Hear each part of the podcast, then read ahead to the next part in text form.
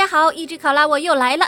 咱们接着上集说哈，上集说到猎鬼人不费吹灰之力就将炭治郎打晕，小样的，快治不了你了。这时一把斧头突然从天而降，只差一丢丢就劈中了猎鬼人的脑袋。猎鬼人一脸惊讶，他这才反应过来，刚刚炭治郎迂回闪躲的时候，左手丢出石子，右手借助树干掩护向上抛出了的斧头。那你，然后他又假装挥动斧头的动作向自己冲了过来。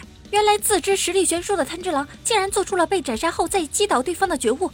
眼前这个家伙从临场反应再到战术和勇气都不可小觑呀！那一连串的假动作，竟然有点像球场上的梅西。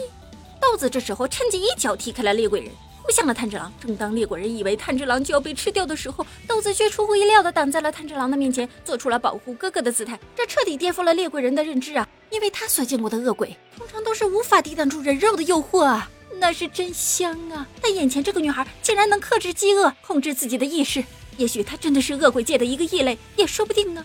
就在猎鬼人愣神儿的时候，豆子竟然向猎鬼人发起了攻击。这是实力太过悬殊，而猎鬼人这次却是手下留情，只是轻轻的一记手刀将豆子打晕。在制服豆子之后，猎鬼人网开一面，他给豆子嘴里套上了一截竹子，并告诉苏醒过来的炭治郎去霞雾山脚下找一个叫林龙龙左近次的老人，就说是富冈义勇叫你们去的，有名啊，老不好使了。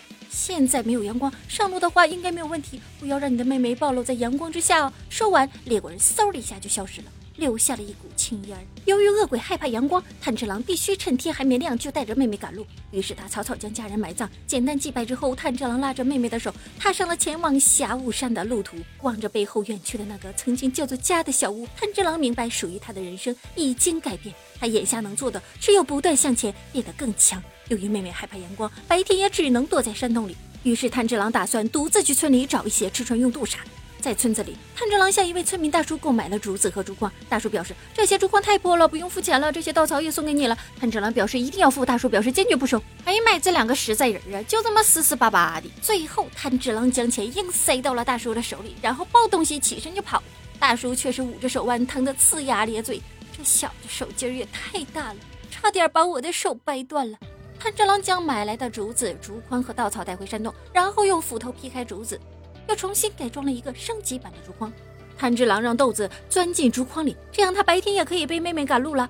可是没想到，妹妹已经出落成一个大孩子了。新编的竹筐竟能盖住肩膀。回想之前的战斗，妹妹体型有过变化。炭治郎只是轻轻拍了拍豆子，让他尝试把身体变小一些。豆子似乎能听懂了哥哥的话呢，转眼间变成了一个乖巧的小萝莉，坐进了竹筐里。这样一来，只要用布包裹住筐子，遮住阳光，炭治郎就能无所顾虑地带着妹妹赶路了。进山之前，一位阿姨提醒炭治郎，近来有很多人离奇失踪，让他千万要小心。看来此行注定免不了一场波折啊！果不其然，夜深以后，炭治郎在一座庙前又闻到了血腥的味道，他以为是有人在险峻的山路中受伤了，或许需要帮助，于是赶紧拉着妹妹跑向了庙里。可等他拉开庙堂的大门，眼前的一幕却让他惊掉一下。出了什么事儿呢？且听我下回分解。